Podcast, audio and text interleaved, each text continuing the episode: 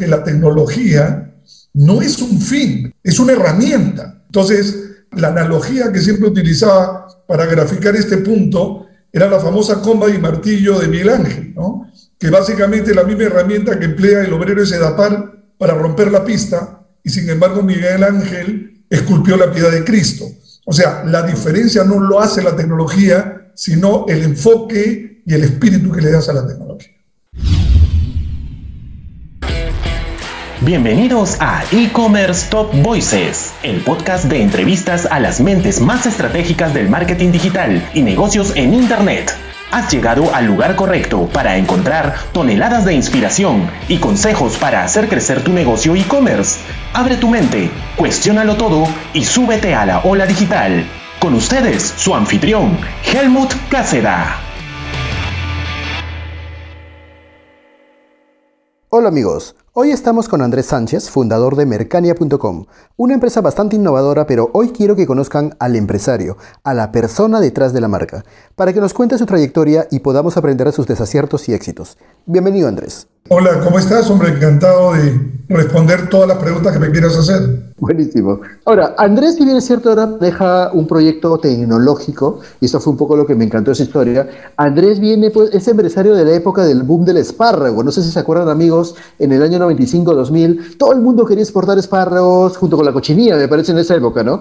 Andrés fue uno de los top exportadores de espárragos en ese momento, pero tiene una particularidad. Él es ingeniero de sistemas y a la vez ha sido marino, ¿cierto? Sí, marino retirado, sí.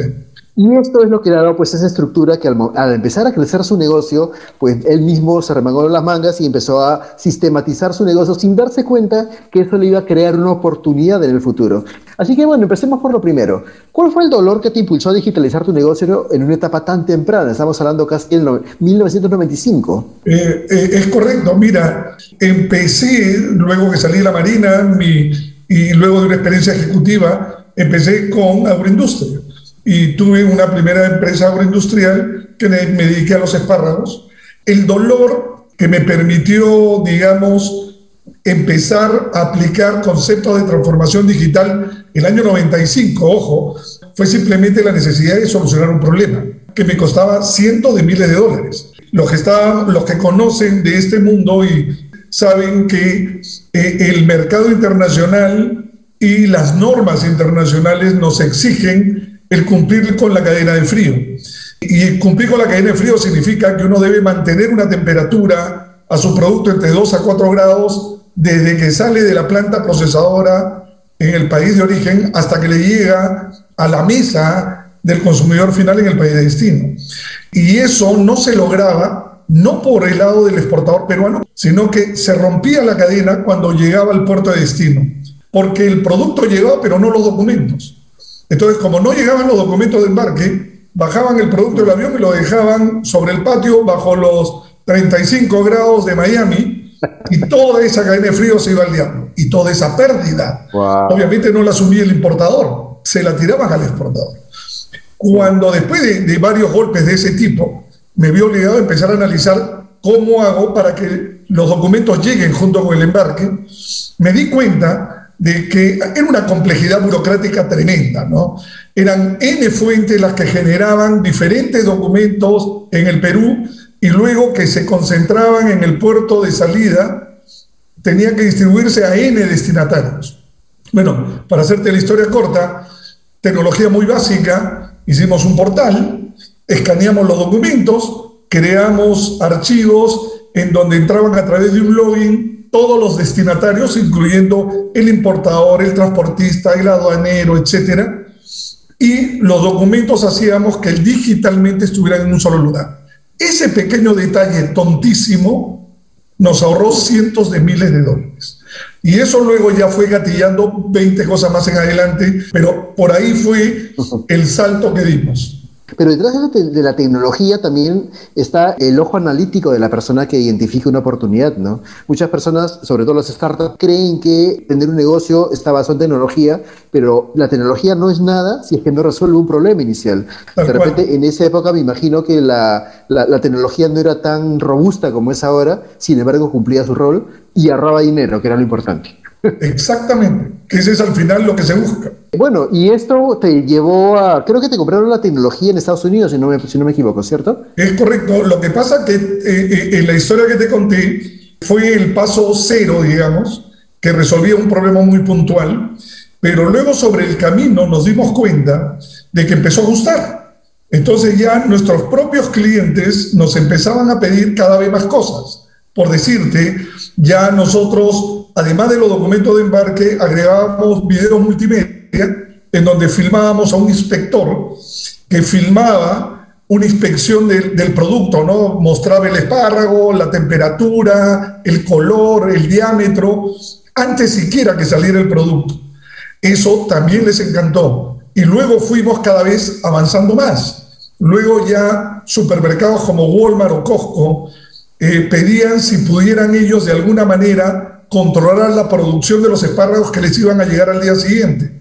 Pusimos cámaras en los campos, cámaras en la planta procesadora, los conectamos por radiofrecuencia, multiconet repeater, porque en esa época Internet no era muy confiable. Acuérdate que los campos están en zonas rurales totalmente aisladas. Era absolutamente difícil de hacerlo con Internet lo hicimos con radiofrecuencia, que era lo que en ese momento utilizábamos en los buques y los submarinos en la Marina. Todo ese aprendizaje lo apliqué en el mundo empresarial y me sirvió de muchísimo. Técnicas de inteligencia, la metiste ahí en el mundo empresarial. Funcionó. Y, ah, lo, lo que pasó fue algo increíble. O sea, la tecnología que era simplemente algo donde yo apoyaba mi negocio, empezó a tomar protagonismo y ya me empezaron a contratar la tecnología más que mis espárragos, las empresas para comprar a otros clientes. Moraleja, empecé a ganar más plata por la tecnología que por mi negocio agrícola. Pero que de por sí era bueno. Eh, no, sin duda. Y terminaron comprándome la tecnología y contratándome a mí como CEO de una de las importadoras más importantes del mundo, que era la que compraba toda Latinoamérica, ¿no? Entonces pasé el escritorio de ser exportador peruano a ser importador americano de toda Latinoamérica. Qué buena historia. Y qué orgullo también para que un peruano haya logrado este éxito, me parece increíble. Y luego haber trabajado más de 10 años, que sé que lo has hecho liderando una compañía en Estados Unidos, ¿qué lecciones aprendiste al haber sido un CEO peruano triunfando en Estados Unidos que las personas que estamos aquí tratando de hacer empresa deberíamos adoptar para poder crecer y tener y ser tomada en cuenta por las empresas en el extranjero? Primero lo evidente, ¿no? Los skills que debe tener una persona y esto no aplica solo para Estados Unidos, aplica para cualquier lugar del mundo, uno tiene que demostrar realmente que es estructurado, disciplinado, organizado, responsable. Eso es básico, son requerimientos básicos. Pero luego ya pasando de eso, lo más importante es la empatía con la gente. Sobre todo cuando trabajas en entornos multiculturales. Yo era el único latino. De hecho, eh, todos eran norteamericanos y los únicos latinos que habían después de mí eran los que estaban en los almacenes y yo era el CEO. Entonces, tuve que, em, digamos, lograr empatía con todos. Eh, apliqué muchos conceptos de liderazgo que yo tenía de la Marina de Guerra, en donde me aseguraba que cada miembro de mi equipo, de mi organización, primero conociera perfectamente el rol que cubría dentro de la organización, segundo que tuviera muy claro cuáles eran sus objetivos y sus misiones, tercero los capacitaba muy bien les enseñaba a trabajar en equipo y apoyarse mutuamente. Y luego ellos sabían que tenían un coach completo en mi persona y luego delegaba. Eso créeme que generó una dinámica espectacular que me permitió, digamos, crecer mucho y lograr objetivos. Y de cara hacia los que estaban por encima mío, que eran los accionistas y los directores, me funcionó algo que los peruanos en general lo tenemos, y es nuestra capacidad de trabajar bajo presión y de trabajar en crisis. Acuérdense que nosotros hemos vivido, por lo menos mi generación, en crisis. Eso en Estados Unidos, ya hablando en particular del mercado americano, terminó, digamos, englobando eh, el éxito que dio gracias tuve con ellos. Y por el lado tecnológico, rescato mucho lo que has dicho tú, Helmut, el también tener muy claro que la tecnología no es un fin, es una herramienta que si uno no le da el enfoque y el espíritu adecuado para resolver un problema determinado, se convierte solo en pirotecnia tecnológica. Entonces, la analogía que siempre utilizaba para graficar este punto era la famosa comba y martillo de Miguel Ángel, ¿no? que básicamente es la misma herramienta que emplea el obrero de Sedapar para romper la pista, y sin embargo Miguel Ángel esculpió la piedad de Cristo. O sea, la diferencia no lo hace la tecnología, sino el enfoque y el espíritu que le das a la tecnología. Totalmente. Otra pregunta para ti, Andrés. Hablando ya de Mercania, porque finalmente toda esta experiencia concatena y finalmente te da la oportunidad de, lanzar Mercania, ¿no? Cuéntanos un poco de Mercania, el propósito de Mercania y qué problema está resolviendo, ya que justo estamos hablando de problema-solución, ¿no? Correcto.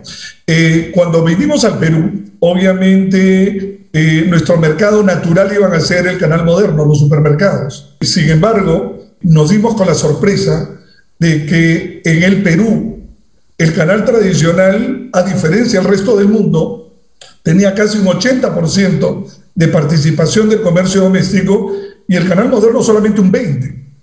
Una segunda, un segundo tema que nos llamó la atención fue el hecho de que para el canal moderno existían innumerables tipos de soluciones logísticas, financieras, tecnológicas, pero para el canal tradicional, pese a la magnitud e importancia que tenía, no había absolutamente nada. Entonces ahí fue donde nosotros decidimos enfocarnos en el canal tradicional para identificamos un gran nicho con necesidades no resueltas hacia ese momento. Entonces, antes siquiera de desarrollar un solo código de programación, lo primero que quisimos fue entender al detalle el problema. Y contratamos a las consultoras más renombradas para que nos hicieran todo tipo de estudios etnográficos, sociológicos, de mercado, etcétera, que nos dieran los insights que nos permitieran entender por qué el canal tradicional tenía las características que tenía. Luego que lo entendimos, lo que hicimos fue convocar a las cabezas de los bancos, los principales bancos del Perú y las principales productoras para que pudieran validarnos esos insights. Para esto debería explicar que los socios y accionistas de Mercania, todos ellos, son altos ejecutivos de excelente nivel y trayectoria, ex CEOs o CFOs de los bancos más importantes del Perú y de las productoras o retailers transnacionales más importantes que, con presencia en Latinoamérica. Entonces ellos vinieron con un increíble know-how y una gran experiencia y contactos. Eh, eso, aunado a los estudios y la tecnología, nos permitieron hacer lo que ahora tenemos.